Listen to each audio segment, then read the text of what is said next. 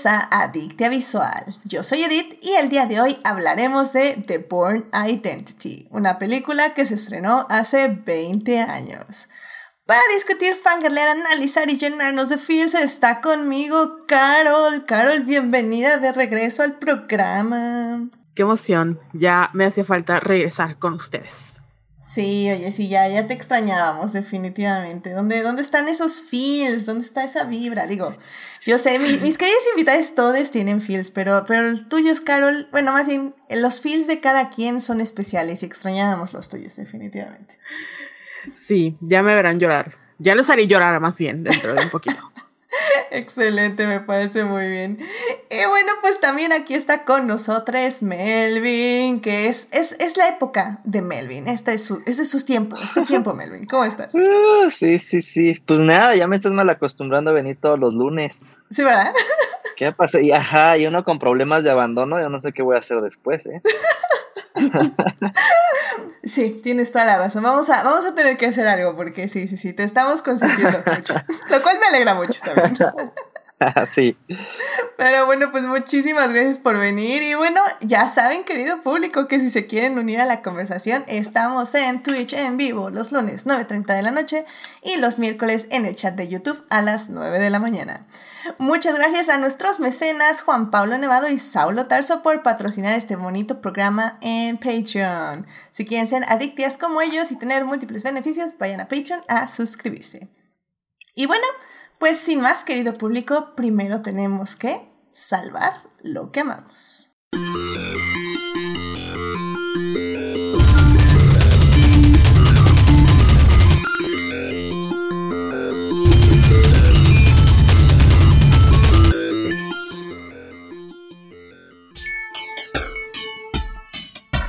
Muy bien, pues ya estamos aquí para salvar lo que amamos. Carol, ¿qué te gustaría compartir con el público esta semana? Pues la verdad, no he estado viendo nada porque me lo pasó en TikTok. Y me volví adicta a... Yo llegué muy tarde al mundo como de la moda y la belleza. Pero hay una eh, youtuber que me cautivó y ahorita estoy fan, obsesionada con sus TikToks. No le quiero dar a seguir porque sé que o sea, me gusta que me aparezca de la nada en su, en mi For You page. Y estoy hablando de Nikki Tutorials. Y Nikki Tutorials, yo la conocí como una, pues una chica que hacía videos de maquillaje hace muchos años. Pero en el 2020 alguien intentó chantajear porque ella es una mujer trans. Entonces intentaron chantajear de que si no revelaba, porque era súper popular, eh, iban a contar como su pasado, así como si fuera algo malo. Y entonces Nikki decidió que no tenía por qué hacerlo, ¿verdad? Pero decidió este, contar su historia en YouTube y a raíz de eso se volvió una de las voces más importantes dentro de la comunidad de la belleza y obviamente un referente para las mujeres trans porque, o sea, su canal es acerca de todo. Y bueno, eh, o sea, referente al maquillaje, ¿no? Y en ningún momento lo que me agradó de su historia, no sé cómo ponerlo, pero en ningún momento fue, este, ella se volvió como a cargo de su narrativa y no le dio o, le quitó el poder a, aquellos haters que la querían hacer de menos y sobre todo esos chantajistas. Y ahorita está, es, igual está haciendo videos en YouTube, pero yo estoy siguiéndola en TikTok porque me encanta su personalidad. Es una mujer muy divertida y siempre busca como nuevas maneras de rebajarse los cachetes y yo como cachetona me, me, es mi diosa. Cada vez que veo una, una nueva manera de rebajarse los cachetes es como de, Nikki, voy a comprar todo lo que tú me vendas, yo te lo compro. Ah, muy bien, muy bien, muy bien, pues sí. Sí, la verdad es que en TikTok hay, hay gente muy interesante y pues sobre todo escuchar esas historias es, es siempre... Es siempre bueno y ver cómo salen adelante a pesar de que todo el ambiente tóxico de internet creo que a veces puede ser demasiado. Pero, pero siempre eso, pues no, no oh. sé, da como este esperanza de que uno puede, uno puede encontrar su nicho, ¿no? Y, sí. y salir adelante sobre todo. Honestamente no sé qué, sí, qué tan problemática sea porque no la sigo, pero me agrada que eh, pensé que iba a ser como todo lo contrario, que mucha gente le iba como a criticar o la iba a tratar mal, pero no, al contrario, la comunidad que ha creado como que la quiere mucho.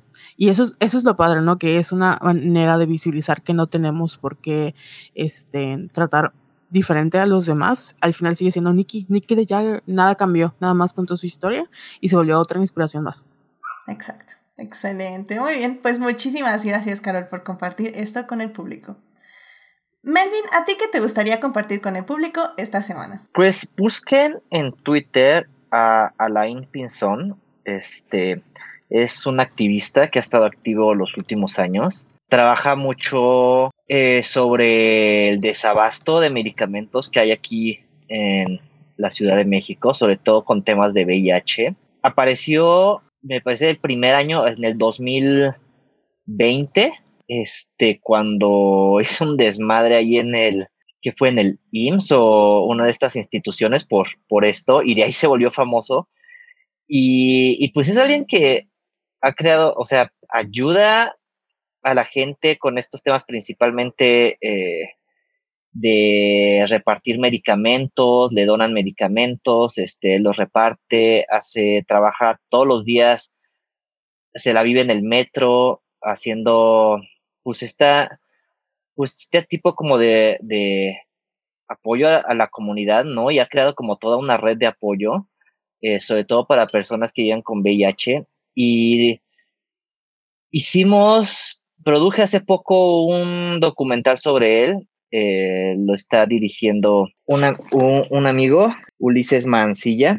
Este, y pues muy interesante como adentrarnos a su vida, o sea, es alguien que si, si lo buscan en redes está constantemente pues ahí, así que tuiteando y hablando y este, mencionando las problemáticas que hay y todo, y fue interesante adentrarnos su vida que nos permitiera pues conocer un poco de dónde viene todo este pues todo este deseo de lucha y la verdad hace un trabajo impresionante. O sea, yo no sé cómo lo hace, como todos los días eh, hace todo esto, pero nosotros lo acompañamos por un rato, fueron un par de semanas y, y pues fue, fue bastante interesante. Entonces síganlo para conocerlo más y, y pues pronto ya, bueno, pronto quizás finales de año este, estaremos sacando ya el, el documental sobre, sobre Alain Pinzón.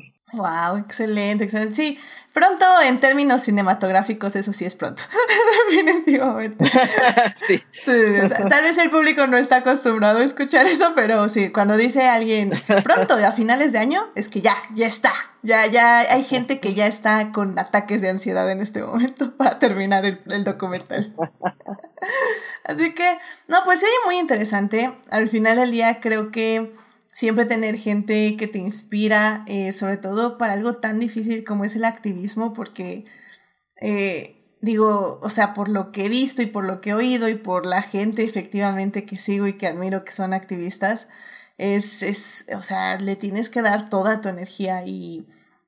Y sí, o sea, la verdad son, son personas que hay que admirar por, por eso, porque están luchando por hacer un mundo mejor y literalmente están poniendo cada parte de su, de su cuerpo para, para lograrlo. Así que, pues se oye muy, muy interesante, pues estaremos evidentemente al pendiente cuando salga el documental y pues mientras seguiremos a esta persona en redes, que es Alain Tinson, ¿correcto? Sí, así es, este, Perfecto. su Twitter, bueno, luego te lo comparto para que lo compartas. Perfecto, ahí lo ponemos cuando pongamos tú, salvando lo que amamos, que probablemente va a ser el viernes, así que ahí estén al pendiente. Muchísimas gracias, Melvin, por traer esto con nosotros. Y bueno, pues ya para cerrar, bueno, casi cerrar este, esta bonita sección, a mí me gustaría recomendarles, creo que ya lo habían comentado hace bastante tiempo alguien, si no, si no mal recuerdo, tal vez fue Daphne. Em, que bueno, Jonathan Van Ness, que conocemos por Queer Eye, que es esta gran serie que nos hace pensar que el mundo es un magnífico lugar y cada vez puede ser mejor.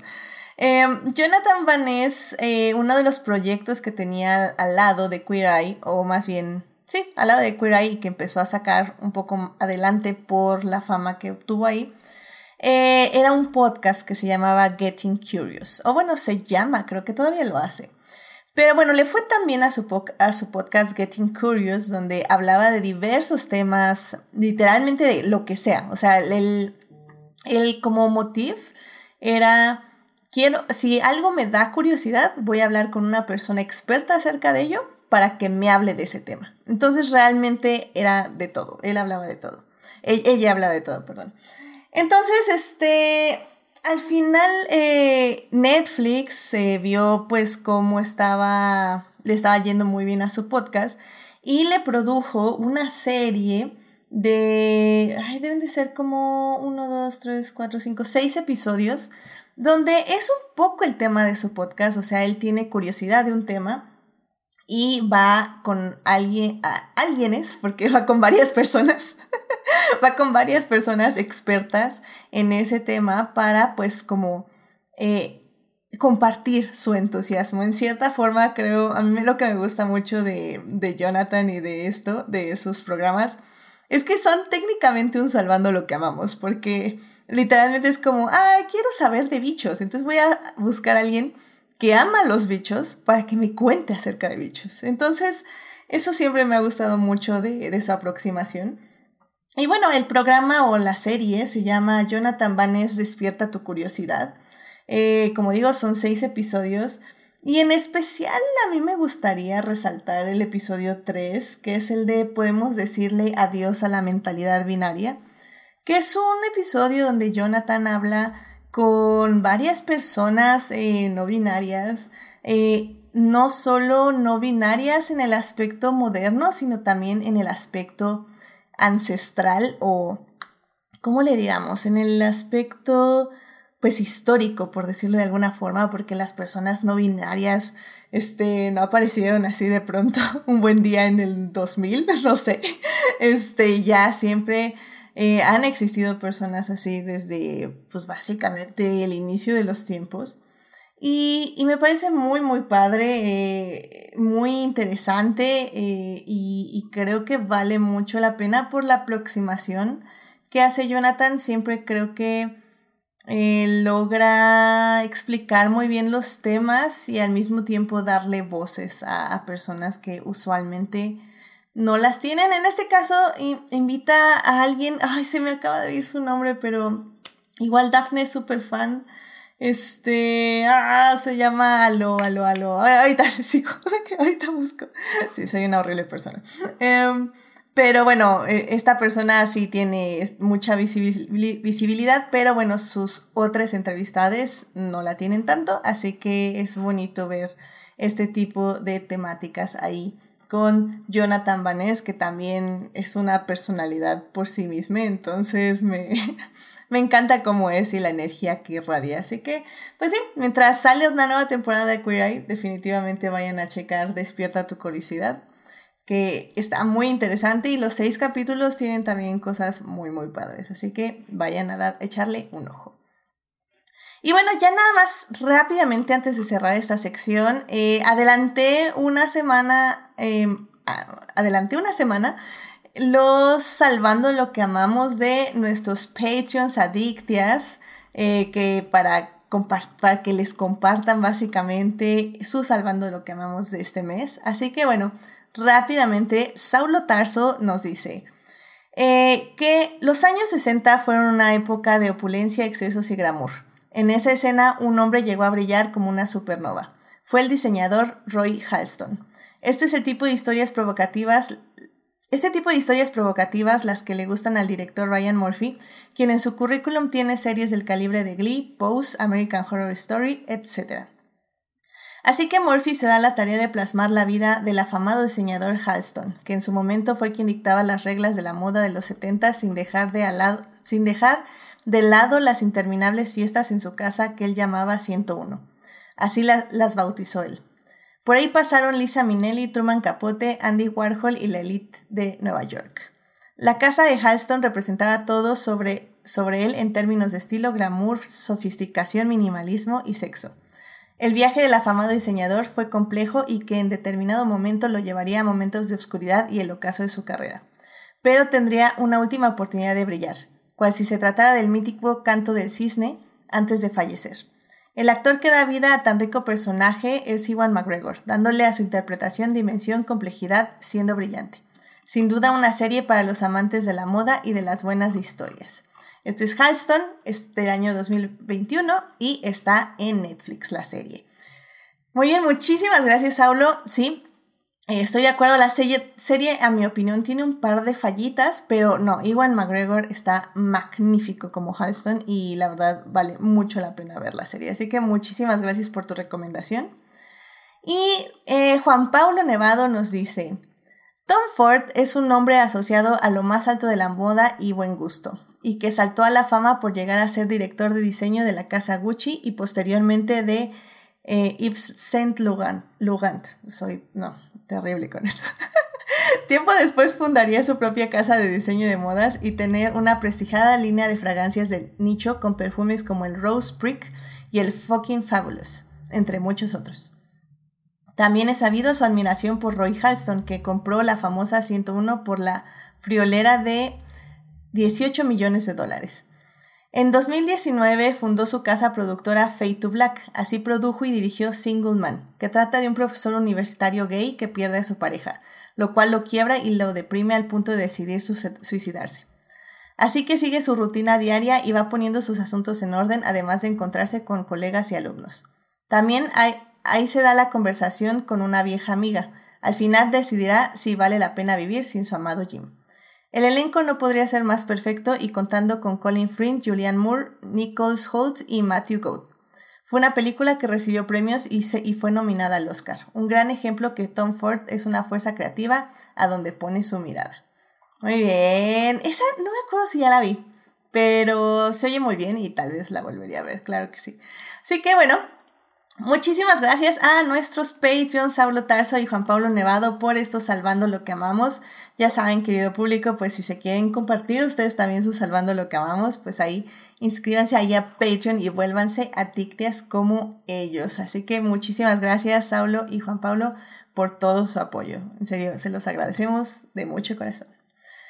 Ahora sí, bueno, pues ya vámonos al tema del día de hoy. Así que vámonos a hablar de cine.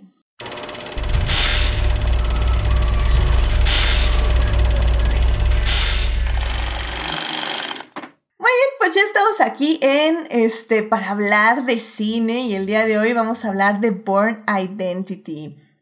Esta película se estrenó en el 2002, o sea, hace 20 años y fue dirigida por Doug Lyman, que bueno, este fue básicamente el inicio de esta saga y está basada en una serie de libros del mismo nombre.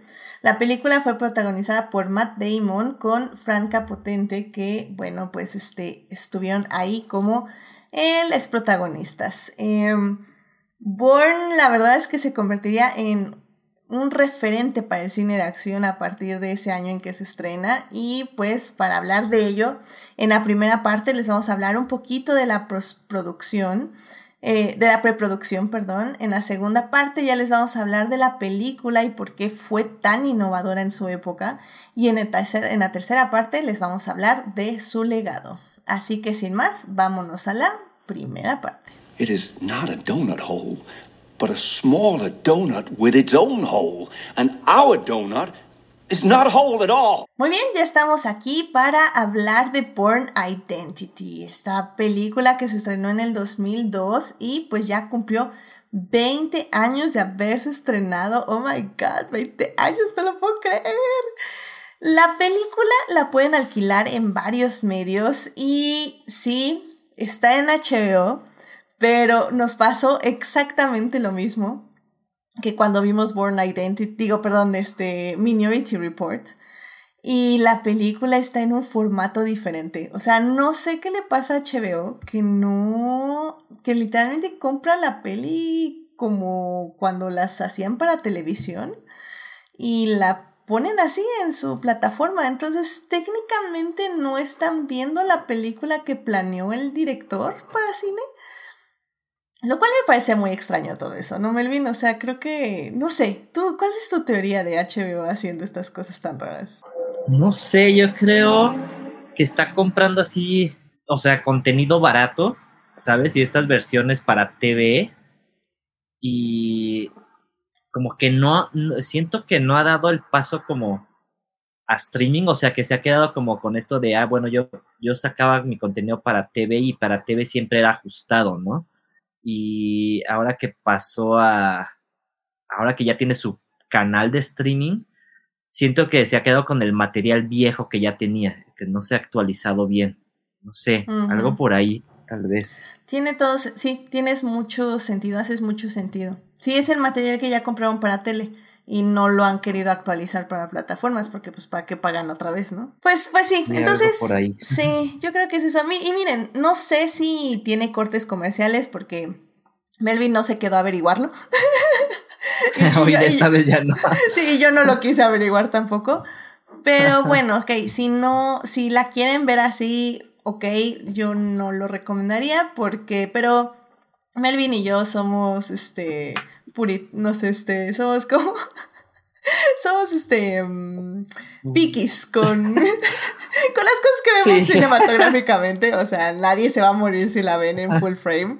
Ah, pero si la pueden mejor alquilar o rentar para verla en su formato original que es 239, pues mejor, la verdad. así que bueno. Sí. pero en fin, entonces... de hecho tuve como así mi momento este de ah, de regresar a los hace mucho no no ponía un Blu-ray y fue así como, "Oh, el formato físico existe y se ve bonito." Y lo tengo que desempolvar.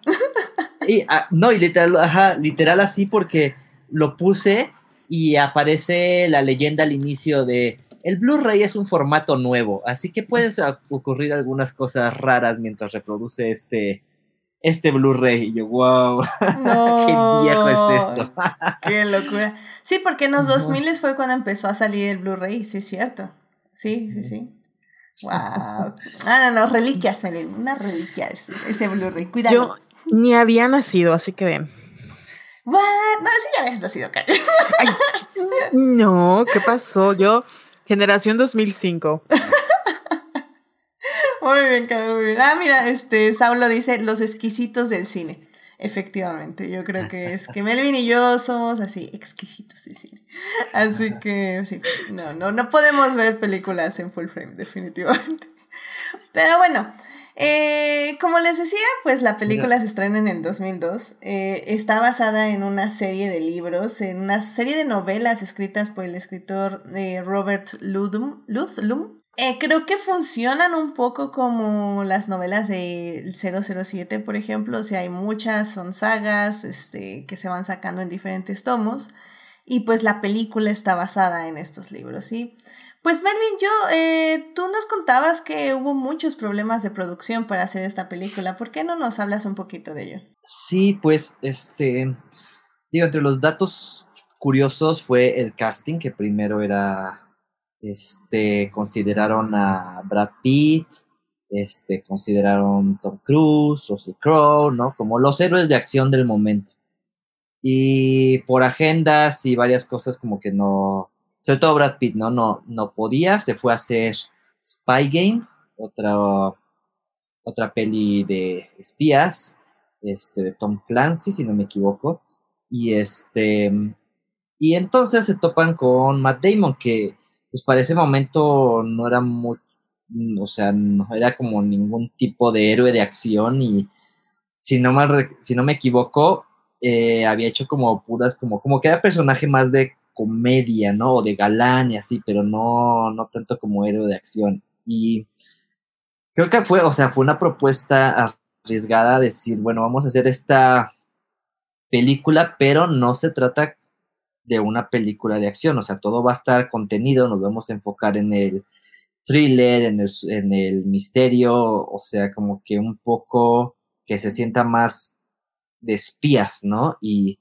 y para este momento, pues recordemos que esa época de del 007 era Pierce Brosnan, ¿no? Que ya, sus ya las películas de del 007 ya eran como mucha acción explosiva, villanos que querían conquistar el mundo, este y también un poco las de Misión Imposible de esa primera época, este pues también era así como estas las organizaciones secretas, ¿no? Que dominaban el mundo, ¿no? O sea, como que mucho en la fantasía, ¿no? Y de repente les llegan con este proyecto de no, es conspiración y es el Estados Unidos contra Estados Unidos. Este, entonces como que de ahí ya medio, medio extraño, ¿no? La propuesta. Y creo que el director tenía muy claro qué tipo de escenas de acción quería hacer. Este, o sea, justo como priorizando las coreografías, la cámara, este, pero todo muy contenido. Y, y bueno, eso como que al estudio le dijo, fue así de, ah, como que eso, esto no nos está, no nos está gustando. Y, y bueno, creo que eso fue parte de que hubiera muchos reshoots, ¿no? Este, reescribieran guion, regresaran a filmar, este, muchos lo firmaron en Europa, que también está muy padre eso, se, se siente mucho que están en locación. Y entonces eso fue como que cosas que fueron atrasando todo esto. Se iba a estrenar, la primera fecha de estreno iba a ser a inicios de septiembre, como por, no me acuerdo, el, el 2, ¿no? Bueno, era días antes del 11 de septiembre, lo cual iba a ser como muy curioso si sí se hubiera estrenado en esas fechas. Y a mí lo que se me hace curioso es que siento que es una peli que quizás, bueno, y, y después se estrenó hasta el siguiente año, ¿no? Hasta, ya creo que fue el verano del siguiente año. Se estrena en Estados Unidos el 6 de junio del 2002. Ajá, 6 de junio, o sea, sí, casi un, este, casi un año después de su, de la fecha original. Pero, este, o sea, a mí lo que se me hace curioso de, este, de esto que pasó fue que yo siento que, o sea, se siente como de estas pelis ya que, ya post 9-11, ¿no? Como que ya el mundo ya había cambiado, y era otro, ¿no?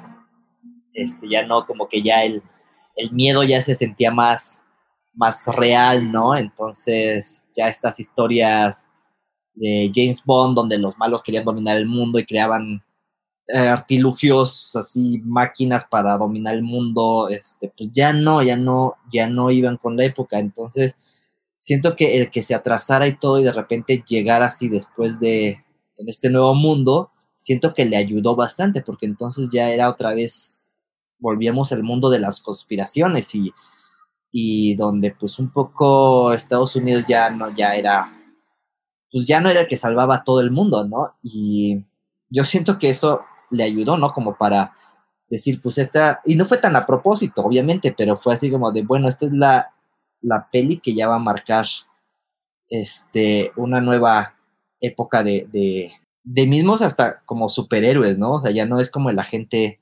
007, sino ya era alguien que no sabía quién era y tenía que reencontrarse y luchar contra el imperio de Estados Unidos. Entonces, a pesar de todo lo que les costó, levantarla, creo que fue como lo mejor que les pasó haber como pushado todo esto. Y digo, sí, eh, un poco para complementar lo que decías de Matt Damon. Eh, Matt Damon justo había trabajado comedias, pero creo que se le conocía más como un actor de drama. O sea, ya había hecho, por ejemplo, La Gran Estafa, este, con George Clooney, pues con todos estos nombres, que yo creo que fue parte de lo que sí le dio como el impulso para que el siguiente año ya grabara The Born Identity.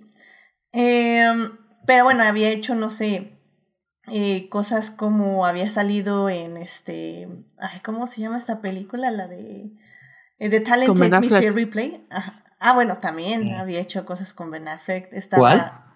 De, ah, el talentoso señor Ripley, que esa es un dramón, no, son, son, son, son, son, son, que de hecho a mí me gusta mucho, ¿eh? pero, bueno, sí es un dramón. Está, había ya hecho Mente Indomable, había hecho, o sea, sí ya había tenido varios papeles pequeños también en, en producciones muy grandes. Entonces yo creo que no fue tan salto de fe, porque sí ya era un actor conocido, pero no era un actor de renombre en cine de acción, eso estoy completamente de acuerdo. Entonces, sí, definitivamente darle este trabajo sí fue como muy, muy interesante verlo. Y aparte porque fue muy adecuado para el papel. Tiene una cara de niño perdido, sobre todo en esta primera parte, que funciona perfectamente. Así que tiene unos ojitos muy, muy lindos de, no sé quién soy, pero voy a matar a alguien con una pluma. y creo que lo mencionó Melvin, que como no era una película así de acción, eh, como las, no sé, Bruce Willis y Terminator, así de que, oh, el futuro apocalíptico, eh, también fue lo que le interesó a Matt Damon, ¿no? Que era más acerca del personaje, que era más no así una película súper. Y fue parte de los problemas que tuvieron que por una parte él director de la película quería hacer así, una, quería hacer la película que entregó y el escritor de la película que venía de hacer, creo que Armageddon, porque sí, porque lo hizo con Michael Bay, bueno, algo así. Este hizo así una mega película de acción, y fue un pleitazo, se la pasaban peleando, no, nunca la llegaron a, completar bien, hasta que ya llegaron a este experimento que no esperaban que fuera un éxito, pero al final funcionó muy bien y ya redefinió todo lo que conocemos hoy. Efectivamente, efectivamente. Y bueno, pues realmente este era un pequeño intro a la película porque sí tenemos que hablar un poco de, de, lo que pasa y pues para quien no la haya visto por alguna extraña razón. no, miren, no querido es que no quiero hacer de menos su experiencia cinematográfica. Pero spoilers, esta película se convirtió en una franquicia de cinco películas. Entonces, si no la han visto, al menos han escuchado hablar de Jason Bourne, porque cinco películas yo creo que no pasan completamente desapercibidas.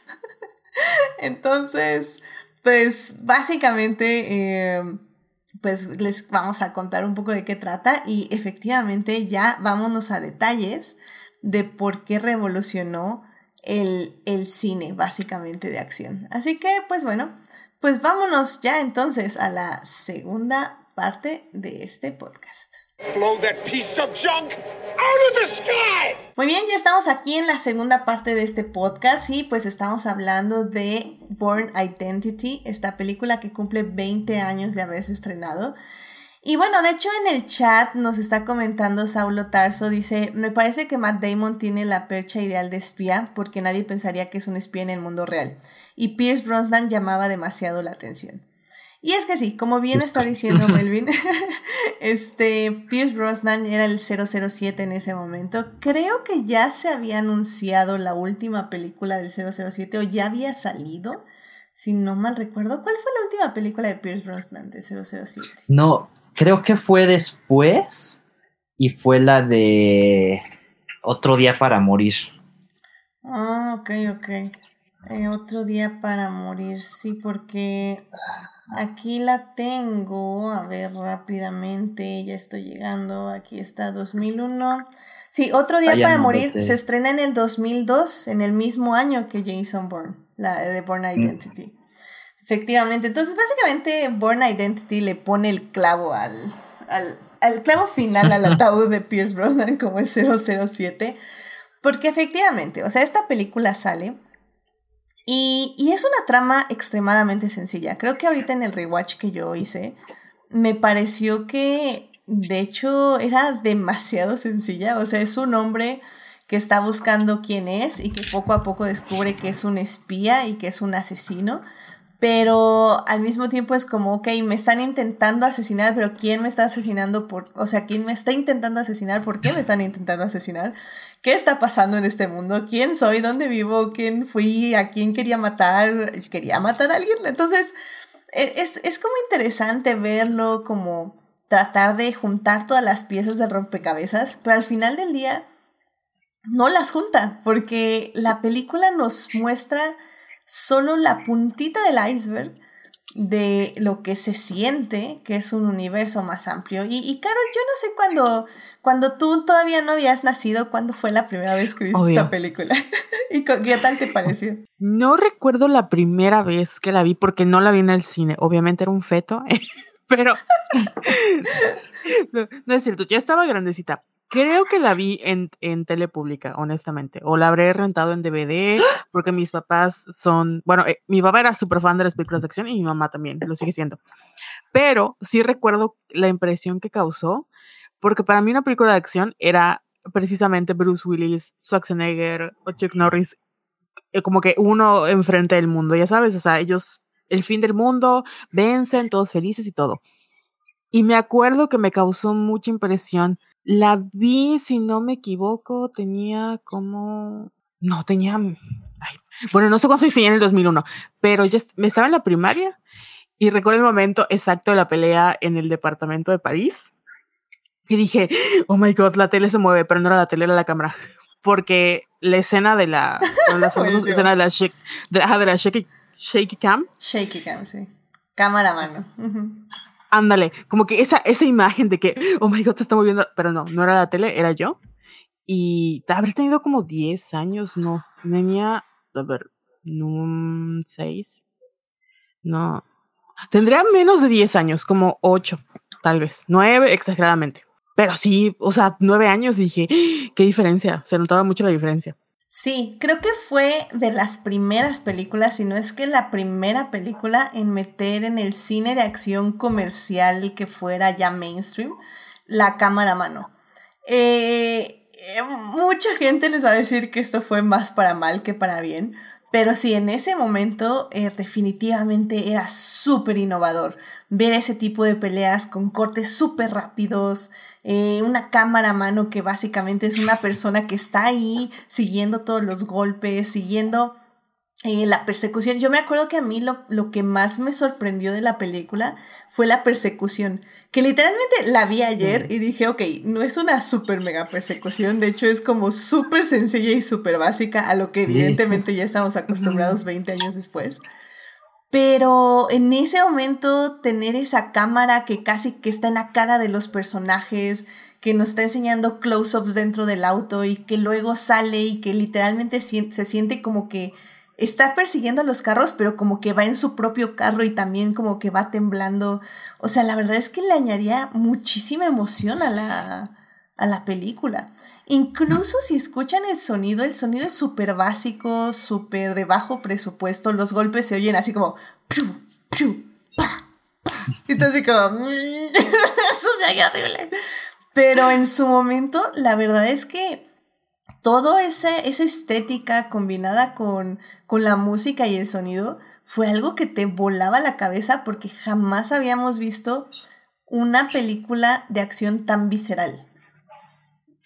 Igual, ¿sabes qué? Siento que tenía que parecía una película muy moderna, o sea, comparada a las previas, de que era, estaba sucediendo en ese momento. O sea, no era en el 2002 y lo estabas viendo en el 2002. No se sentía como que era en los 90, pero lo estabas viendo en el 2002, bueno, en los 80, no, era el 2002 y en cualquier momento podías voltearte así de que, oh no, hay un espía junto a mí, oh no, por lo mismo que decía Melvin de como que este miedo al terrorismo, ya que el mundo ya había cambiado completamente, estaba presente. Tal vez eso igual hacía que te, como que estabas más dentro de la historia porque parecía más real. Sí, incluso lo que decía Melvin de que grabaron muchísimo en locaciones, que también, y locaciones no fantasiosas, porque tenemos las eh, locaciones del 007 Pierce Brosnan, que son pues, casi casi castillos, locaciones en medio del desierto, en medio de la nieve y todo así como... Ah, no, o sea, literalmente había eh, uno de los youtubers que escuché antes de estar aquí en el programa, decía que eh, él, era, él es español y que literalmente te encontrabas a Jason Bourne ahí en el metro en Madrid, porque estaban grabando en el metro de Madrid. y y que era un crew que de hecho como tenían tan poco presupuesto que usaban a la gente que estaba ahí, o sea, eh, eh, como que medio escondían la cámara y Matt Damon estaba ahí caminando como que pues actuando, pero pues estaban casi casi grabando un documental. Entonces, um, creo que como bien decía Melvin, son esas partes de detallitos que te hacen sentir a la, a la película muy, muy centrada y muy cercana, como bien dices, Carol. Y también otra cosa que revolucionó en su momento es ver que nuestro héroe, o nuestro protagonista en este caso, sangra o que, y que se puede lastimar. O sea, creo que eh, en ese momento, hace 20 años, era algo que no pasaba en las películas. O sea, a Pierce Brosnan no se les desacomodaba ni un cabello. Y, y aquí vemos a Matt Damon, tal vez no sudar, pero sí lastimarse, sufrir, cansarse, este, querer dormir una siesta porque ya fregado no ha dormido nada en semanas. O sea, es muy humano y creo que eso es lo que más agrada de Born Identity y fue parte de su éxito, ¿no?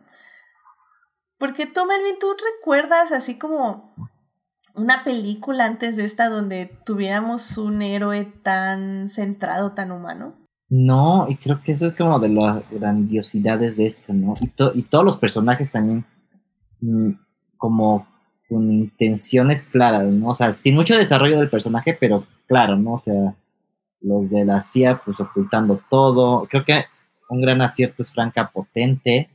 que también no era así como un rostro tan conocido y, y el director incluso dice, no, pues yo me escogí ella porque era como una actriz que la reconocían como en Europa y buscaba como ese, todo ese feeling como europeo.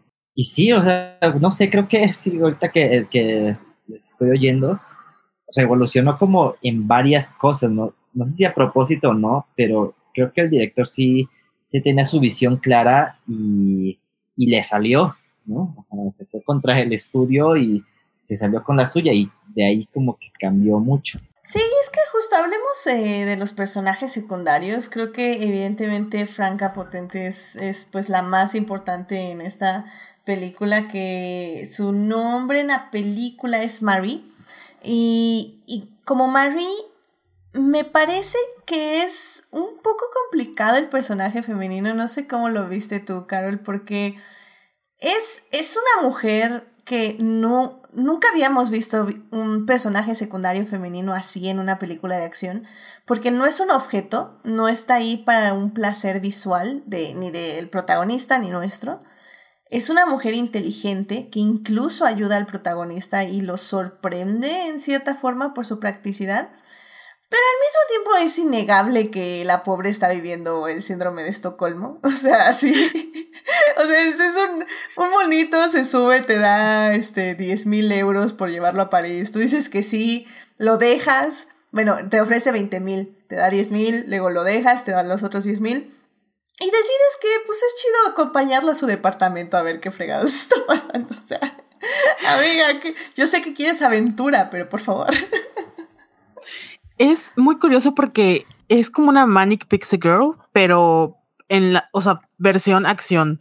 Porque hasta la manera en la que. O sea, es que es muy raro, porque sí es cierto, no está ahí como, como un objeto o como, no sé, un, como la hora pico, ¿no? Así de que la hora pico ahí mostrando su cuerpo, pero está ahí para servir al protagonista de cierta manera, ¿no? Y al final te preguntas, ¿a qué costo, amiga? O sea, ¿a qué costo arriesgas tu vida? No hay que olvidar también que pues es un producto escrito por hombres, entonces eso explica mucho. Pero sí es en cierta manera como no sé, tal vez creo que ella era americana, ¿no? Era de Alemania, pero era americana, porque honestamente creo que solo los gringos harían eso, de que se van con un güey que huele a peligro, pero bueno, ahí estamos. Este. No, se supone que ella es europea. Eh, pero, mm, pero también tiene. eh. también tiene esta, este feeling de que nunca ha tenido un lugar fijo. O sea que, que incluso el gobierno dice así como, ah, es que nunca ha estado ni un mes en el mismo lugar, este, se ve súper sospechosa, etc, etc. Entonces. Sí, es que eso es como igual parte de que se sienta como real. O sea, al final ella queda atrapada como en esto de, bueno, tengo problemas porque necesito el dinero, entonces, ok, voy a hacerle caso a este güey que es súper sospechoso, pero tiene como la carita confiable, porque la verdad es que Matt Damon tiene como esta cara de, no sé, como que puedes confiar en él, de una u otra manera.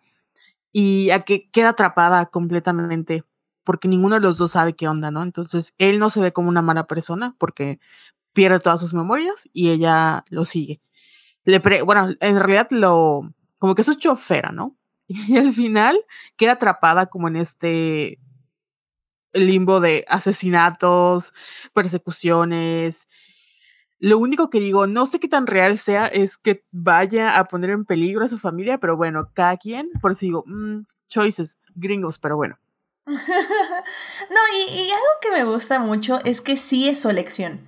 O sea, siento que a veces muchas de las coprotagonistas femeninas eh, de, las, de este tipo de películas, como dices, quedan atrapadas. Y sí, al inicio ella queda atrapada, pero un poco es porque ella elige bajar a acompañarlo a ver su departamento.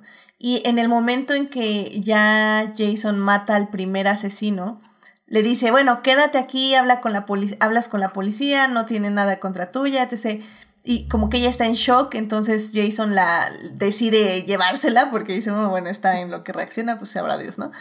Y luego ya le dice, o sea, a ver, ¿te quieres quedar aquí conmigo? Ver qué fregados, o sea, ver si la policía, sí, si la policía no quiere me está persiguiéndote, o te quieres ir, o sea, decide. Y ella dice, yo me quedo contigo. Y un poco es porque ella no confía en la policía, o sea, no confía que la policía la va a mantener a salvo de lo que sea que está viviendo con este cuate, pero al mismo tiempo te das cuenta de que realmente le interesa quedarse por X o Y. O sea, al final sí tienen su escena sexy entre Jason y ella, se siente muy gratuita y muy extra, sinceramente, pero en parte la entiendes porque sí tienes que tener, o sea, ella sí tiene que tener un nivel de atracción no sexual, sino de algún tipo de atracción hasta esa, hasta hacia esta figura para que esté arriesgando la vida de esa forma. Como tú dices, Carol, o sea, al final del día sí te parece un poco raro que, que pues de repente un tipo de asesina a alguien y tú dices, wow, pues, se ve interesante tu vida, me voy a quedar un rato. Yo, ¿quién soy para juzgar? Porque honestamente, yo diría, mmm, un poco de toxicidad en mi vida no le haría mal, ¿verdad? Como que vamos a ponerle spicy a, mi, a una nueva aventura. Pero creo que parte también de lo, o sea, además de la atracción que sienten, es como este sentimiento de lealtad y como de querer protegerlo, porque él realmente no está perdido. Tiene, cada vez que va descubriendo cosas nuevas, se sorprende y se asusta de, y como aquí tóxica. Cada vez que vemos a un personaje como perdido, como que está en su peor momento, es como de, mmm, está más atractivo por 10 veces, ¿no? Entonces, yo la juzgo, pero también la entiendo. Yo podría fácilmente ser, podría caer, no puedo juzgarla. Ahora que lo pienso, no puedo juzgarla. Muy bien, mira, lo, lo que vale aquí es la honestidad. Pero está, muy bien. Sí, entonces creo que en ese aspecto y un poco por todo lo que has dicho también, creo que no la, no creo que sea un personaje malo, eh, femenino en ese aspecto. Eh, aparte porque uno puede decir, bueno, es que no es tan compleja, no bla, bla, bla, pero es que Jason Bourne tampoco es complejo. O sea, estamos hablando de un cartón en blanco que literalmente está tratando de llenarse de colores, porque no tiene absolutamente nada, la idea de nada. Y en realidad no va a haber un desarrollo de personaje, que es algo que le podría criticar mucho a la película. Y tal vez lo que me pareció más flojo de toda, que no, no hay un desarrollo. O sea, el asunto es aquí, Jason tiene que descubrir quién es. Y va a descubrir tres cosas de quién es. Y ya, esa es la trama. O sea, no va a crecer como persona, eh, ah, bueno, discutible, pero según a mi parecer no, no va a tener un desarrollo de personaje. Entonces realmente la única forma que lo veamos como humano y que nos compadezcamos por él es a través de los ojos de, de Marie. Porque si Marie no estuviera ahí compadeciéndose de él, yo creo que nadie se hubiera, o sea, no nos hubiéramos relacionado también con Matt Damon. Creo que es un poco de la actuación de ella lo que le da mucha, eh, mucho fondo a él. Y eso me parece como interesante y que puede parecer muy desapercibido por el público, siento yo. Sí, como que lo suaviza, porque también como dices, o sea, las escenas donde le dice, estás bien, si quieres quédate, como que ese lado más humano. Efectivamente. Y Melvin, tú, por ejemplo, ¿cómo viste a, todos los demás asesinos? Porque también algo que me gustó mucho de la película es que si bien nada más se enfrenta a dos asesinos que lo envían para matarlo, eh, me gusta que cada uno tiene una personalidad. O sea, literalmente el más caro fue Cliff Owen, que sale creo que como tres minutos, y que no tiene más que dos líneas, creo. Pero siento que la película y el director hacen muy bien en imprimiéndole cierto, cierto tipo de personalidad con sus habilidades de asesinos, ¿no? Y creo que eso también le da una poquita dimensión a la película y la distingue de otras, ¿no? Sí, creo que justo también esos, eh, esos asesinos como que van creando ya el universo más grande, ¿no? Ah, ok, no era nada más él, ¿no? Y y creo que el que más les revela es este Cliff Owen, este, como de, lo que sucede, ¿no? De que ellos son entrenados y de que el olor de cabeza y todo eso. Entonces, a mí me gustó porque sí expanden un poquito más como esta mitología, ¿no? De, ah, bueno, hay como ahí sucediendo cosas raras en la CIA. Y sí, creo que, creo que, o sea, aunque es poquito, pero Cliff Owen está como, está como que esa secuencia está padre, está interesante. este, justo conteniendo como toda esta acción, este, y, o sea, como que concentrándola un montón, nada más como, como que lo vuelve muy íntimo, ahí el, el espía contra espía. Sí, estoy de acuerdo, lo vuelve íntimo, sí, esa, esa es la palabra, efectivamente, que, que yo creo que se refiere. Y al final del día es que eso, eso es Born, o sea, creo que es acercarnos más al héroe de acción no por medio de la historia o del desarrollo, como decimos, sino por medio de los visuales, porque nunca nos habíamos acercado a un héroe de esta forma, o sea, verlo sufrir, verlo eh, distress, verlo, este, ¿cómo se dice? En apuros. En apuros, ajá, exactamente, en apuros, pero no solo apuros físicos y de acción, sino apuros emocionales, ¿no? Como, como bien decías, Carol, o sea, lo vemos eh, con miedos, lo vemos un poco sufrir, un poco dudar, un poco enojado de que, ajá, es que no sé quién soy y ya me, ya me harté de que es, parece que todo está mal, etc., etc., y también, como dice Saulo en el chat, la forma de pelear era más realista, era un tipo de pelea que no habíamos visto en ninguna película, que es una pelea muy personal. Ah, yo busqué cómo se llamaba esa pelea, pero ese tipo de, perdón, de arte marcial, pero a ver, es el... Ah, se llama boxeo sucio filipino. Es un estilo eh, que se llama Panan, Panantucan. Eh, entonces, todos esos estilos no lo habíamos visto. De hecho, es una de las primeras películas que ya instaura básicamente un tipo de pelea cuerpo a cuerpo a mano limpia. Y mano limpia, entre comillas, porque si tienen cuchillos y Jason Bourne tiene una pluma, que realmente es muy letal. Entonces, ah, y bueno, y también es eso. O sea, creo que es, antes estábamos como veíamos estas cosas con Pierce Brosnan o, bueno, y digo, usamos mucho a Pierce Brosnan porque pues era la referencia de ese momento. Eh, pero pues usaba como, pues estos gadgets, pistolas como súper increíbles, etc, etc. Y luego tenemos a Jason Bourne que usa una pluma. Entonces era como, wow, yo puedo, yo puedo agarrar una pluma y, usar y hacer esos movimientos letales. Claro que sí. Aunque claro que no, pero, pero creo que eso fue de las cosas que más nos llamaron la atención, ¿no? Este, pues, Carol, no sé tú si tengas alguna escena favorita que quieras compartir con el público para que este, vayan recordando un poco la película. Me gusta mucho y se me quedó. Es que mi fantasía era ser una espía, honestamente. Ese era mi sueño de ser niña. Entonces, estoy de acuerdo. Entonces sí, era como mi trabajo soñado. La escena de la persecución, cuando me gusta mucho la escena de, la pelea en el, este, ¿cómo se llama? El apartamento en París. Cuando, se, cuando entra el tipo este por la ventana y ella está en el baño y él está así como que tratando de que no se dé cuenta, que esconde el cuchillo o la pluma. Y cuando se bajan del coche, o sea, ocultan el coche para no dejar rastro y empiezan a limpiarlo. Qué, qué fantasía. Como que todo, no quiero estar en esa posición, pero el tener que estar ahí como borrando tus huellas. Creo que eso es otra cosa que me gusta mucho de la peli, que al final es, como decían, un héroe más práctico, ¿no? De que si en algún momento estás en una situación de riesgo, no te vas a poner a buscar si tienes o no tienes una pistola, es lo primero que encuentres, lo primero, o sea, como buscar eh, ocultarte, que cambiar tu pelo, no irte por los lugares, eh, o sea, cambiar de coche, todas esas cosas que tú en la vida real no consideras, porque pues no tienes por qué, pero que aquí son muy sutiles, pero son muy poderosas y tienen mucho sentido dentro de la historia. Completamente de acuerdo.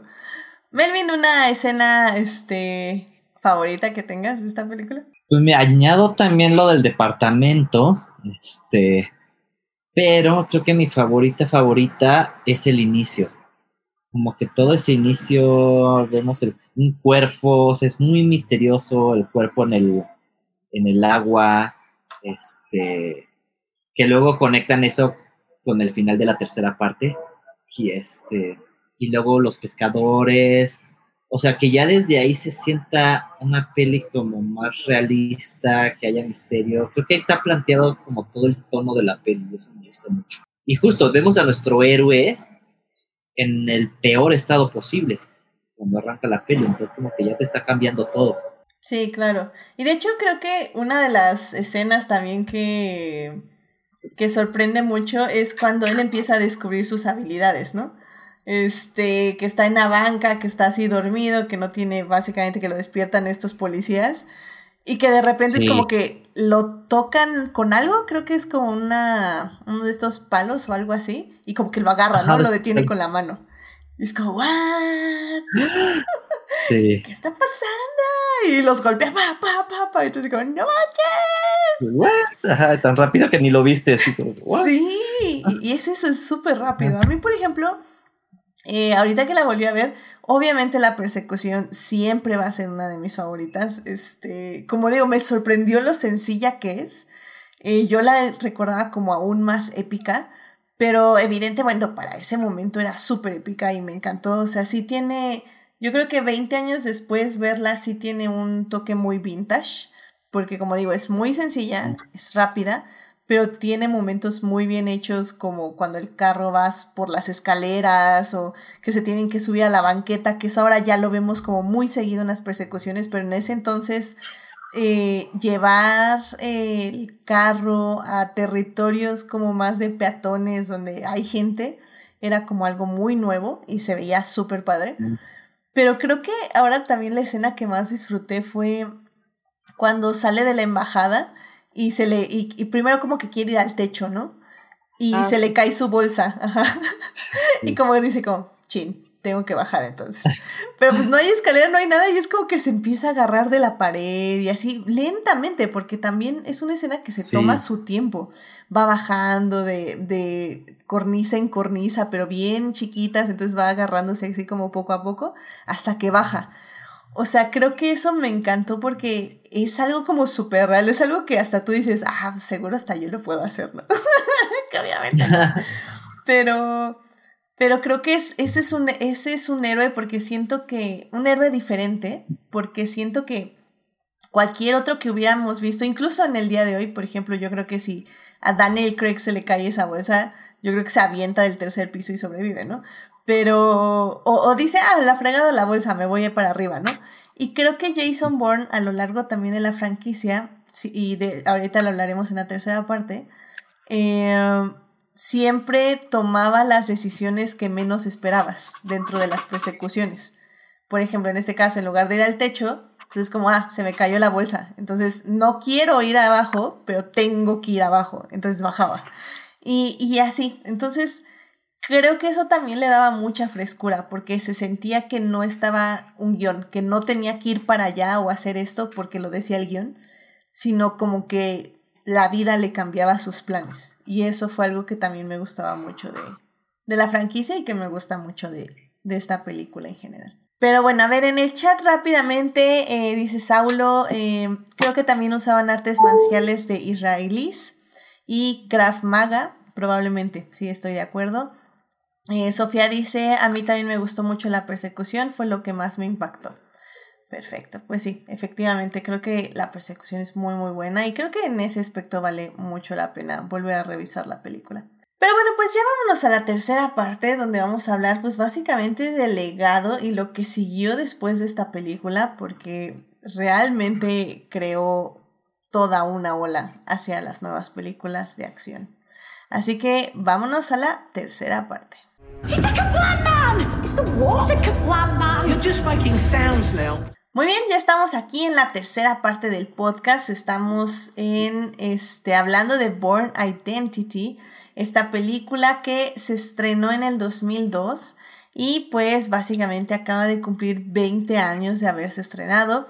La pueden alquilar o ver en varios medios, rentar, alquilar.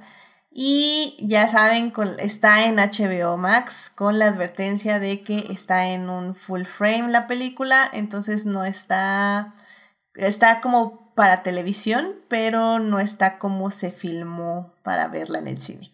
Así que bueno, es una advertencia desde parte de la exquisitez cinematográfica que preferiría, o sea, eh, sería mejor que la vieran en su formato original, pero bueno, como digo, ya lo, lo dejamos a, su- a ustedes, a su, a su criterio. Y bueno, pues justamente eh, se estrena esa película en el 2002 y dos años después, bueno, tiene muchísimo éxito, la verdad es que la gente dice, wow, o sea, esta peli está cañoncísima, está súper entretenida, todo lo que ya les dijimos en la segunda parte. Se estrena The Born Supremacy en el 2004, que es la secuela de esta película. Luego, eh, en el 2007 se estrena The Born Ultimatum. En el 2012 tratan de, de, hacer un reboot de la cinta, ahora ya con Jeremy Regner como Aaron Cross, que básicamente era como otro soldado como Jason Bourne. Esa película fue The Bourne Legacy, que no funcionó muy bien. Yo recuerdo que estaba... Yo recuerdo que me agradó, pero pues sí, no era Jason Bourne, evidentemente todo el mundo quería ver a Matt Damon. Pero bueno, este, en el 2016 unos años después de esa película, ya se estrena otra vez Jason Bourne, que ahora sí regresa de nuevo Matt Damon, que de hecho Julia Stiles es una, una actriz como de secundaria, terciaria de fondo, que está siempre en todas las películas, lo cual siempre me pareció como súper interesante y bueno, ya en Jason Bourne ya nos la refrigeran, pero bueno, spoilers. Este, y y bueno, justamente ya todas las películas subsecuentes ya no fueron dirigidas por Doug Lyman. La franquicia ya será, queda Paul Greengrass, que sí le da un toque diferente. Ya es una película con mucho más presupuesto, que se va adaptando un poco a la tecnología que va saliendo conforme pasan los años. Y creo que en ese aspecto le ha ayudado mucho a la franquicia de seguir eh, actualizada, ¿no? Porque Jason Bourne no se queda con la tecnología de, del 2002, sino que va evolucionando. Em, pues tú, Carol, ¿cómo, ¿cómo has visto la franquicia? ¿Es algo que te sigue llamando la atención? ¿Ha decaído para ti o te quedas con la trilogía? ¿Cómo, cómo la has visto con el paso de los años? Yo la, la trilogía, cuando fue la primera película, o sea, el, primer set en DVD que compré, que, estaba, que me costó carísimo de París y lo compré en oferta y dije, bueno, solo porque me gusta mucho lo voy a comprar. Entonces aprecio mucho la trilogía. A mí me, me gustó la, el hecho de que estuvieran como, pues, en teoría están pegadas las, o sea, el el paso del tiempo dentro de cada trilogía no es mucho en la historia. No hay como un lapso de, no sé, cinco años, a diferencia de las, de las otras películas. Y recuerdo cuando fui a ver de Jeremy Renner, pero honestamente no me acuerdo de nada, porque la fue, la fue a ver el cine y las personas que estaban adelante eh, se la pasaron hablando toda la película, entonces no me pude concentrar. Recuerdo la secuencia de las motos que me gustó mucho. Jeremy Renner no es como santo en mi devoción. Amo a Rachel Waynes o Waynes con todo mi corazón, pero no recuerdo nada de la película. Y la última igual, ha sido como muy o sea, indiferente o, no, fue muy irrelevante comparado con la trilogía. Entonces, no sé si es como por cuestión personal que mi retención por culpa de TikTok se acabó o por la trilogía se me frió el cerebro, no lo sé, pero la trilogía la tengo perfectamente clara en mi cabeza y las otras dos absolutamente no. Y sí me da penita porque pues es una buena, o sea, es una buena saga, no sé si es saga llamarle, una buena franquicia, pero no recuerdo las últimas dos. No creo que seas tú, a mí también me pasa justo lo mismo. Y, no tengo claro por qué, o sea, las tres primeras es este, o sea, sí, las recuerdo muy bien y me gusta, bueno, hace mucho no las veo, pero ahorita se me antojó como el rewatch. Y la de Jeremy y la quinta de Jason Bourne, no, o sea, si me preguntas, no recuerdo qué pasa, recuerdo que en la de Jeremy nada más el inicio que inicia como en un lugar con nieve y luego se van como a Tailandia a buscar la droga. Este. Y la de Jason Bourne, la última, última, esa sí la tengo súper borrada. Pero sí recuerdo que cuando he visto esas dos, porque sí las he visto, o sea, sí les he dado sus rewatches, las veo y nada más me quedo con la sensación de que no, pues sí están bien hechas, o sea, sí, tienen, sí siguen la esencia de, de las originales y tiene este todo, esta, todo, esto, todo este thriller y las conspiraciones, y la cámara en mano, pero ya como que ya con más presupuesto y todo, o sea, en esencia están muy bien hechas y todo, pero no sé por qué, no sé por qué están como, se olvidan. Sí, estoy completamente de acuerdo. Eh, creo que lo que yo recuerdo mucho es que Paul Greengrass, eh, como dices, Melvin, sí se quedó con la esencia. Eh, efectivamente conservó la cámara a mano, que para mí poco a poco se fue haciendo aún más caótica. Creo que ya en la última recuerdo que ya ni siquiera sabías qué estaba pasando en la pelea porque es tanto movimiento de cámara y las peleas y tantos cortes que ya ni siquiera podías disfrutar las peleas, que, que antes las podías disfrutar un poquito más, siento yo. Entonces creo que en ese aspecto creo que fue para mal cómo fue evolucionando esa cámara a mano. Pero sí, creo que yo también me pasa lo mismo. Recuerdo muy bien la trilogía, eh, pero ya la última recuerdo que nos matan a Julia Stiles, spoilers.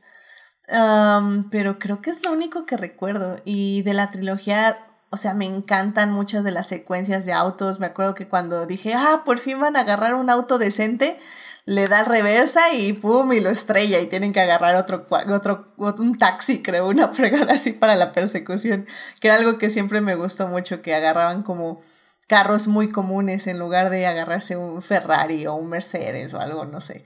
Pero son entretenidas y están muy bien hechas, como ustedes dicen. Y, y justamente, pues ya para hablar del legado, pues sí, o sea, literalmente, si alguien, eh, si alguien si a alguien le debemos Casino Royale, que es una película de la que ya hablamos aquí en el podcast, ahí vayan a escuchar nuestro podcast eh, de la cinta, si a alguien le debemos Casino Royale es a Born Identity. Em, y bueno, más bien la saga de Born, ¿no?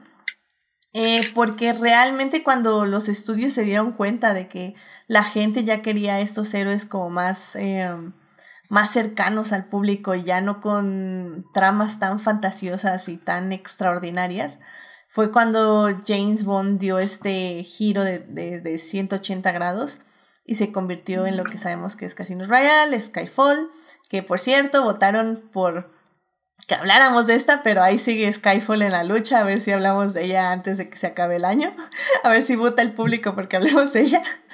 Em, y luego, bueno, ya, el, ya ahorita ya este James Bond ya regresó otra vez a las cosas fantasiosas, pero al final del día sí, o sea, eh, esta cinta determinó lo que iba a ser el cine de acción en los años por venir, ¿no? Incluso, por ejemplo, las películas como tal vez John Wick o el, toda, cualquier película de Liam Nelson en este momento, cualquiera ya, yo creo que se la debe también a Jason Bourne, ¿no? El legado en sí de, de las películas. Sí, fue. Es que no podemos negar como el, lo revolucionario que fue, pero al mismo tiempo siento que fue tan sutil que si una persona normal la ve es como de, ah, no entiendo, pero ahí fue el parte de aguas.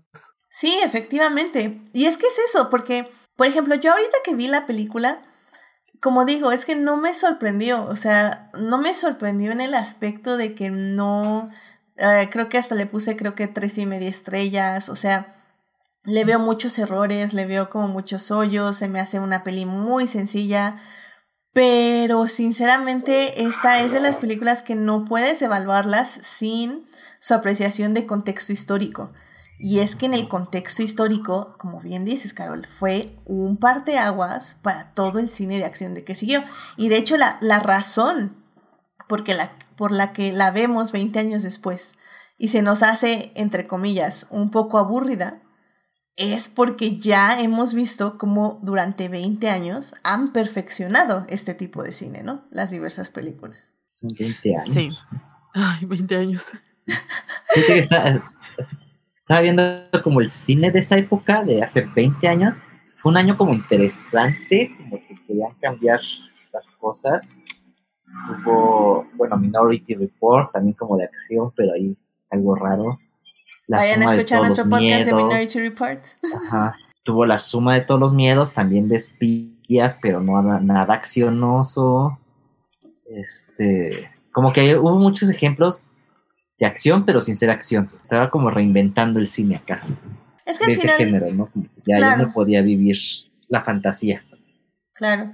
Eso también tengamos en cuenta. O sea, tú lo mencionaste, Melvin, al inicio. O sea, el 11 de septiembre también fue un parteaguas para cómo concebíamos el cine. Eh, de acción, sobre todo. Eh, porque las tramas en este aspecto de espionaje y de. Y, bueno, las tramas de espionaje más bien se convirtieron en tramas de terrorismo.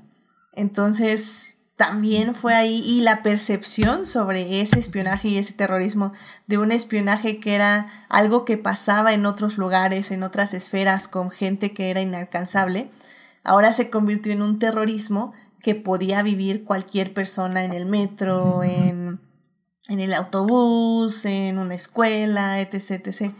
Entonces sí, o sea, finalmente Jason Bourne, por azares del destino, llega de manera perfecta a un mundo que, como dices, o sea, incluso la trazaron, pero extrañamente llega a un mundo donde estaba listo para recibir una trama de espías que afectara a alguien común, entre comillas. Entonces eso Sí, fue también algo que marcó al cine. Que además el enemigo como univer- gigante a defe- a- pues, contra el cual está luchando es su propio gobierno. Y son como las, o sea, al final de la saga entiendes que quien se metió en ese problema, por así decirlo, fue el mismo, porque él aceptó en su, no sé, idea de patriotismo, lo como quieras llamarle, ¿no? Y acabó em, en una conspiración gigante, pero como parte de un proyecto del gobierno de los Estados Unidos y de la CIA y bla, bla, bla. Entonces, no hay como un enemigo gigante a vencer como el fin del mundo o el o sea, sí hay el terrorismo, pero él es de su país, ¿no? De su propio país. Es un, es un soldado traicionado, perseguido, y al final es un experimento que salió mal.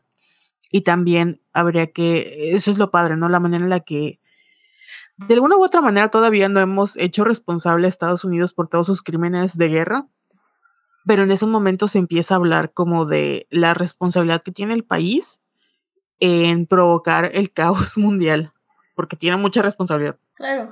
Y también no hay que olvidar, o sea, cada película, literalmente cada película acaba con Jason Bourne al- a- diciendo, bueno, ya déjenme perse- de perseguirme, malditos, déjenme vivir mi vida.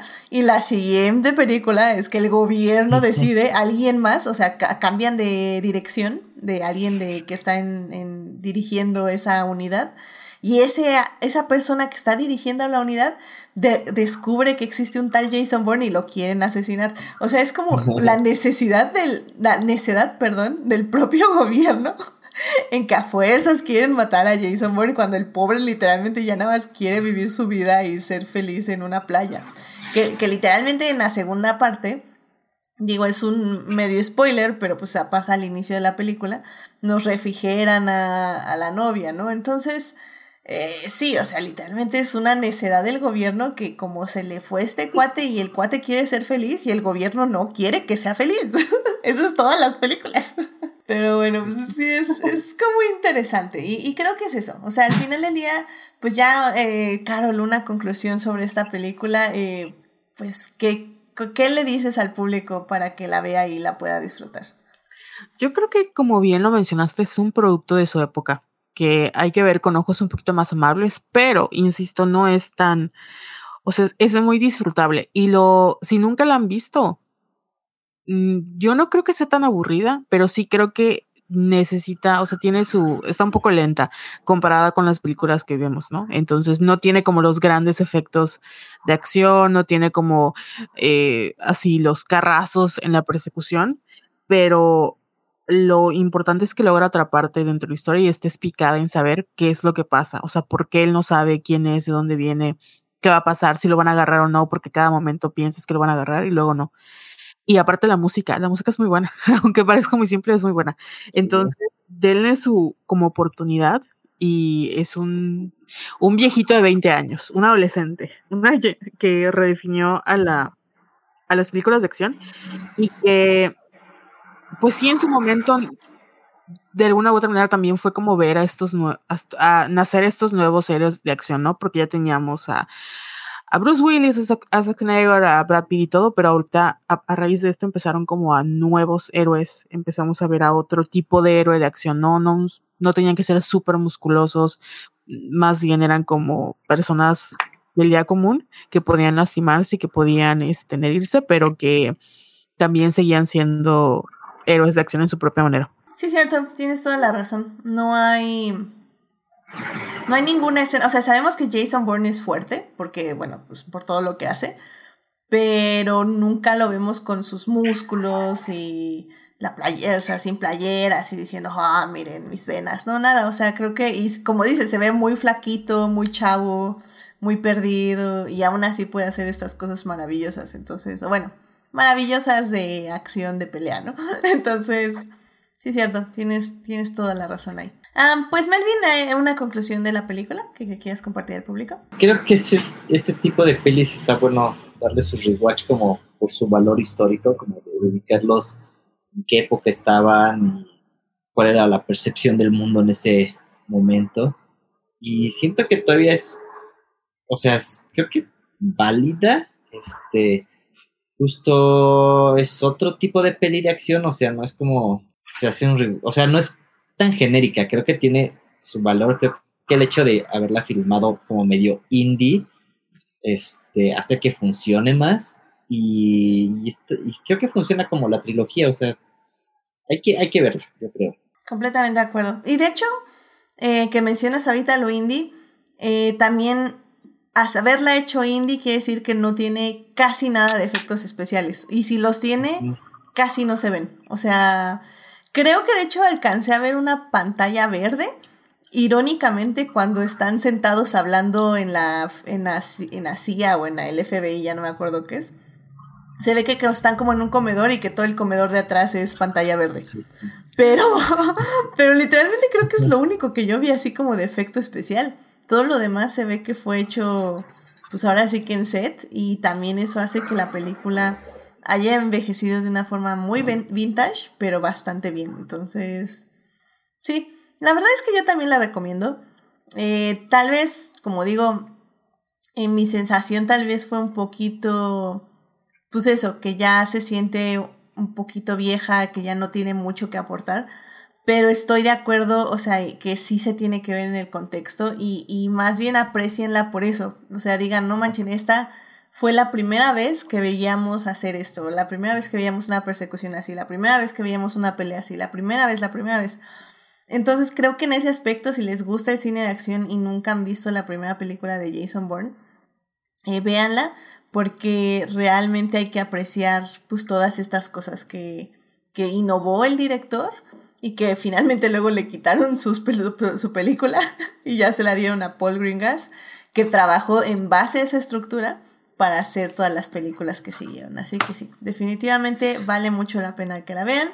La película la pueden alquilar o rentar en varios medios y como decimos está en HBO, pero está en el formato incorrecto. Eh, que también eso es importante, ¿eh? porque para la época eh, creo que estaba más de moda es el formato de 239 y, y así era como se hacían todas las películas. Entonces la forma en que la van a ver en HBO realmente no era no era como se veía el cine de acción en ese entonces. entonces y, y de hecho todas las películas subsecuentes, por ejemplo las de Casino Royale con Daniel Craig, ya fueron en formatos de 239. Entonces digo, sé que es un detalle muy de cinéfile, así como con copa de vino, pero sí importan para este tipo de narrativas y aunque no crean, sí lo notan y sí afectan la percepción de la película, así que bueno. Muy bien, pues no lo puedo creer. Estamos en muy buen tiempo. Va a ser como el primer podcast en 40 podcasts que va a terminar muy bien. Pero eso nos da chance también de, de dar recomendaciones de la semana. No lo puedo creer. Las terceras recomendaciones de la semana del año. Así que, pues vámonos, vámonos para allá. I love movies. Gosh, I love movies. Muy bien, querido público, pues estamos en las recomendaciones de la semana. No lo puedo creer. Tercera vez en este año. ¡Qué emoción! Eh, los invitados no tienen nada preparado porque no les dije. Yo pensando rápido, estoy, le estoy dando tiempo, les estoy dando tiempo. Literalmente. vi en Netflix en estos momentos. sí. A ver. Así que bueno, ya, ya no puedo hacer más tiempo. Lo siento, Carol. Carol, ¿qué te gustaría recomendarle al público esta semana? Bueno, como ustedes saben, yo soy su amiga que ve K-dramas, entonces voy a recomendar uno que no recuerdo si ya lo recomendé en algún momento, pero acaba de terminar y espero que lo suban a Netflix. Pero lo pueden ver en la plataforma Viki, se llama Shooting Stars, es un Es una comedia romántica que no le llega a Business Proposal, pero está muy interesante porque se va por ahí. Acerca de un, una chica que trabaja en relaciones públicas y un actor que es como el más querido de todo Corea y tienen su romance. Y hay otra que, bueno, no recuerdo también si la van a subir a Netflix, yo creo que sí, pero se llama Eve, que está protagonizada por una que llamada Seo Jechi que es la misma que está en It's Okay Not to Be Okay, es una diosa, es una diosa de los K-dramas, pero bueno, es acerca de una chica muy al estilo El Conde de Montecristo que regresa para cobrar venganza y es todo un drama. Así que si quieren ver algo así como que uh, dramático, vean eh, Eve. No sé si la van a subir a Netflix, pero la pueden ver en Viki también, que es una plataforma. Perfecto. ¿Es Eve o Eve? Eve de de Eva, o sea, como que ah, Eve. Eve. Ah, ok, perfecto. Sí, porque yo mejor pregunto, porque si no, lo andamos escribiendo diferente.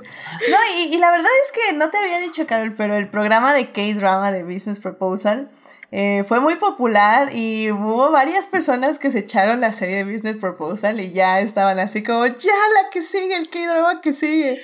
Y así como, ahí están las recomendaciones. Este, yo todavía no he vuelto a ver otro K-Drama, pero... Eh, definitivamente ahí están las recomendaciones de K-Drama que nos dio Carol y este Joyce, así que... Hoy sí que yo más puesta para la segunda parte no puedo estar. Tengo así una lista enorme. Excelente. Ya, mire, mire, ya... Démosle en agosto. En agosto me veo otro K-drama. O bueno, antes me voy a ver otro K-drama. Y, y ponemos otro K-drama por agosto. Claro que sí, ¿por qué no? Tal vez este de Shooting Stars o Eve. O vemos qué más tiene Netflix, que ya, que ya quedamos que tiene como 1500 K-dramas. Así que, ¡let's go! Perfecto, pues muchísimas gracias, Carol, por tu recomendación. Melvin, ¿qué te gustaría recomendarle al público esta semana? El domingo pasado acabó la primera temporada de The Time Traveler's Wife. Es, se volvió mi nueva telenovela favorita. Eh, está muy bonita, está en HBO. Es una serie de seis episodios. Y pues nada, o sea, es como que, sea, si quieren como algo, un drama ligerito con toques de ciencia ficción, corran a ver eso. Este, está bien construida, o sea, creo que, o sea, a mí me sorprende cómo manejan los viajes en el tiempo y cómo, o sea, le están dando importancia a cómo afecta a los personajes su crecimiento personal y eh, pues sí, o sea, como no son las mismas personas antes y después y como el hecho de que este viajero en el tiempo salte, pues se relaciona con, o sea, con su esposa, pero son personas distintas, ¿no? Porque pues no, no, tienen las mismas experiencias y está, está muy buena, este, la creó Steven Moffat, entonces bueno, ya se la sabe, ya se sabe los viajes en el tiempo. No me sabía eso. sí. entonces ahora ya lo trae a un drama y, y todavía no, no han, han, anunciado que la van a renovar una segunda temporada, pero ojalá sí la renueven porque tiene mucho que explorar esta serie. Ah, mira, qué interesante, porque yo he escuchado opiniones muy divididas. O sea, hay gente que le gusta mucho y hay gente que no le gusta nada. Y, ahora que lo dices tiene sentido porque Stephen Moffat es muy así. O lo amas o lo odias. Eh, por muchas razones. razones a veces un poco sexistas y a veces no. Es, es como bien raro Stephen Moffat, en serio no. Me da miedo. Pero me la vendiste. Entiendo. sí, ok. sí, perfecto. Muy bien, pues Time Traveler's Wife, que está en HBO Max, así que vayan a verla. Muchísimas gracias, Melvin. Y bueno, pues querido público, eh, yo les voy a recomendar igual dos cosas rápido. Uh, la primera es que ya me puse a ver eh, la serie de First Kill, que es una serie de Netflix que trata acerca de un universo donde existen monstruos y vampiros. Y básicamente es una chica de secundaria, bueno, preparatoria allá en Estados Unidos, que es una vampira y eh, se enamora de una cazadora de vampiros. Entonces es como un enemies to lovers, pero luego es un enemies to friends to lovers to enemies to friends to enemies to lovers. Y es que miren, o sea, quien ya vio mi reseña ahí chiquita en Instagram, eh, bueno, cuando estuvo en las stories, es una serie que está mal escrita, eh, tiene muchos huecos narrativos, la edición está pésima, los diálogos son súper chisis, horribles, las actuaciones están decentes, pero híjole, a veces sí se les va, se les va la pizarra por otro lado y no saben qué decir. Y la amé, la amé con todo mi corazón. Me encantó. O sea, es, es el tipo de serie que yo creo que no pensaban que les iban a dejar hacer y como que no tenían dinero para hacerla y la hizo una persona que quería meter como tres temporadas en una temporada porque pensaban que no les iban a renovar. Entonces, eh, a mí me gustó mucho, eh, creo que tiene el corazón en el lugar correcto, el corazón de la fantasía y del fanfic y de todo en el lugar correcto. No tienen, como les digo, no tienen ni dos centavos los, les pobres, este, porque, pues, o sea, la serie y los, sus efectos especiales son horribles. Y como digo, los personajes van por todos lados, pero me gustó mucho. Es una serie que pueden ver haciendo otra cosa, haciendo mientras comen. Yo la disfruté, me la eché rapidísimo, creo que la terminé como en una semana. Son, si no me recuerdo, si no son seis, son ocho capítulos. Entonces se va muy rápido. Y, y si quieren algo así ligero de vampiros, que también es mi género favorito, y ya les tendré una sorpresa para el siguiente episodio. Que bueno, que les voy a anunciar el siguiente programa del podcast. Pero bueno, vampiros es mi tema favorito. Así que yo, yo veo todo lo que haya de vampiros. Y esta es que sea una historia sáfica entre dos chicas, que aparte que sea un enemies to lovers, que tenga un poquito, que no tenga female, no, más bien, que no tenga male gaze, pero que tampoco tenga un super female gaze, creo que también se aprecia.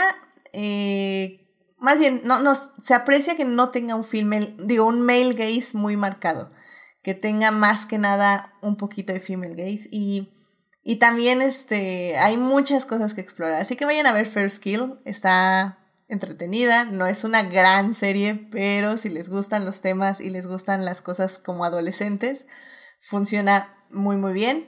Y también hay como tramas de adultos que están como muy raras y están padres. Entonces está cool. Vayan a ver First Kill a Netflix. Y nada más para decirles que ya este jueves 23 de junio se estrena Everything Everywhere All at Once, que es una película que en serio no me puedo cansar de recomendarles. Vayan a escuchar el mini adictia que hice con Rodrigo, donde hablamos maravillas de esta película. Vayan a ver, en serio, eh, vayan a ver al cine, sobre todo. Eh, aprovechen porque no solo es la película más taquillera de A24, sino creo que es una de las más interesantes películas que he visto en un muy, muy, muy, buen rato. Tengo peros que decirles, pero pues eso lo vamos ya a hablar el próximo programa cuando hablemos de la película ya con spoilers. Es, de eso se va a tratar el próximo programa del, del lunes. Así que, pero en general creo que es una gran experiencia y que no se la pueden perder. Así que vayan a ver Everything Everywhere All at Once en cines. Creo que es algo así como todo en todos lados al mismo tiempo. Creo que en español se llama. Así que váyanla a checar. Y bueno, pues con esto llegamos al final del programa. Oh my god. no lo puedo creer. Este programa duró media hora. Bueno, más la despedida. Una hora cuarenta, no lo puedo creer. Estoy muy feliz. Es un sueño hecho realidad. No, no pensé que lo lográramos este año. Pero bueno, si sigo hablando no lo vamos a lograr. Así que muchísimas gracias Carol y Melvin por venir aquí al programa a hablar de The Born Identity, esta película que marcó una nueva era en el cine de acción. Carol, muchísimas gracias por venir. ¿Dónde te puede encontrar nuestro público? Ay, muchas gracias por invitarme. Me pueden encontrar en Somos Violetas, en todas las redes y en mi Twitter personal, arroba Venus. Ahí siempre hablo de mi día a día, es mi diario personal. Let's let's go. Muy bien, muy bien, muchísimas gracias. Melvin, muchas, gra muchas gracias por venir. ¿Dónde te puede encontrar nuestro público? En las redes como MelDJ. Perfecto, muchísimas gracias. Y ya saben, a mí me pueden encontrar en HT Idea, donde hablo de Reylo, Our Flag Means Death, Hannibal y Lewis Hamilton, siete veces campeón del mundo, que ya subimos al podio, no lo puedo creer. lloramos, lloramos, este, no lo veíamos posible y ya. Subió al tercer lugar del podio de Canadá. Así que excelente. y bueno, eh, recuerden que también me, encuentran en los crossovers del, de podcast con Crónicas del Multiverso. La semana pasada fui a hablar de Mac y fui a hablar de este, Top Gun, Maverick. Eh, ¿Por qué no me gustó la película? hablé, muy bien de la película para decirles que no me gustó. Así que vayan a ver todo lo que dije por allá. y bueno, suscríbanse al canal de Twitch para que les avise cuando estamos en vivo los lunes y, en los mini adictias y nos escuchen y nos acompañen en el chat. ¿Cómo? No, es que el día de hoy sí se me lenguó la traba cañón, ¿eh? pero bueno. Está Saulo Tarso, Sofía, Marsalis 21, Uriel Botello. Muchísimas gracias por acompañarnos ahí en el chat. Eh, ya saben, los miércoles estaré en YouTube a las 9 de la mañana para volver a hablar de esta película, de Born Identity. Muchísimas gracias a Marsalis que nos acompañó la semana pasada. Asimismo, muchísimas gracias de todo corazón a nuestros mecenas adicties, Fernando, Héctor y Simena, quienes nos acompañan junto con nuestros adictias Juan Paulo y Saulo en el Patreon del programa. Vayan a Patreon, queridas escuchas, y chequen los beneficios que les damos por participar más activamente en el programa. Muchas gracias a quienes nos oyen durante la semana en Heartis, Spotify, Google Podcast y en iTunes. Este programa estará disponible ahí a partir del miércoles en la mañana. Saludos a Belén, a Jessica, Joyce, Julio, Luis, Pamela, Taco de Lechuga, Uriel Botello y Vane, que son parte del Team Diferidos. Si quieren más de Dicte Visual, estamos con Instagram y Facebook en las reseñas. Sé que han dado, este, no he estado poniendo muchas reseñas estas últimas semanas, pero créanme, hay, hay mucho que hacer, pero yo espero que ya al menos la próxima semana ya me regularice un poquito más con eso. Pero bueno, como les comentaba, la próxima semana eh, vamos a hablar de Everything Everywhere All at Once. Eh, va a ser una plática con spoilers 100%. Si quieren escuchar nuestra plática sin spoilers, hablé con Rodrigo en el mini Adictia más reciente, búsquenlo ahí. Ya lo subí a YouTube, de hecho, porque fue nuestro primer video, nuestro primer podcast con video. ¡Yay! Entonces, lo subí a YouTube y también está en todas las plataformas descargables. Ahí hablamos de la película sin spoilers, el siguiente programa de lunes. Tal vez les damos una sección sin spoilers, pero ya va a ser 100% con spoilers porque esta película se tiene que analizar cuadro por cuadro. Bueno, pues ah, saludos a otra vez Marsalis que nos dice gracias por las recomendaciones y que saludos a todos los participantes. Muchísimas gracias. Así que bueno, pues que tengan una linda semana, síganse cuidando mucho, eh, no bajen la guardia, eh, sigan usando cubrebocas y pues que tengan una muy bonita noche. Eh, o tarde, o mañana, depende de qué hora nos escuchen. gracias, Carol, gracias, Melvin, por venir. Cuídense mucho, nos estamos escuchando. Bye, bye. Bye. bye.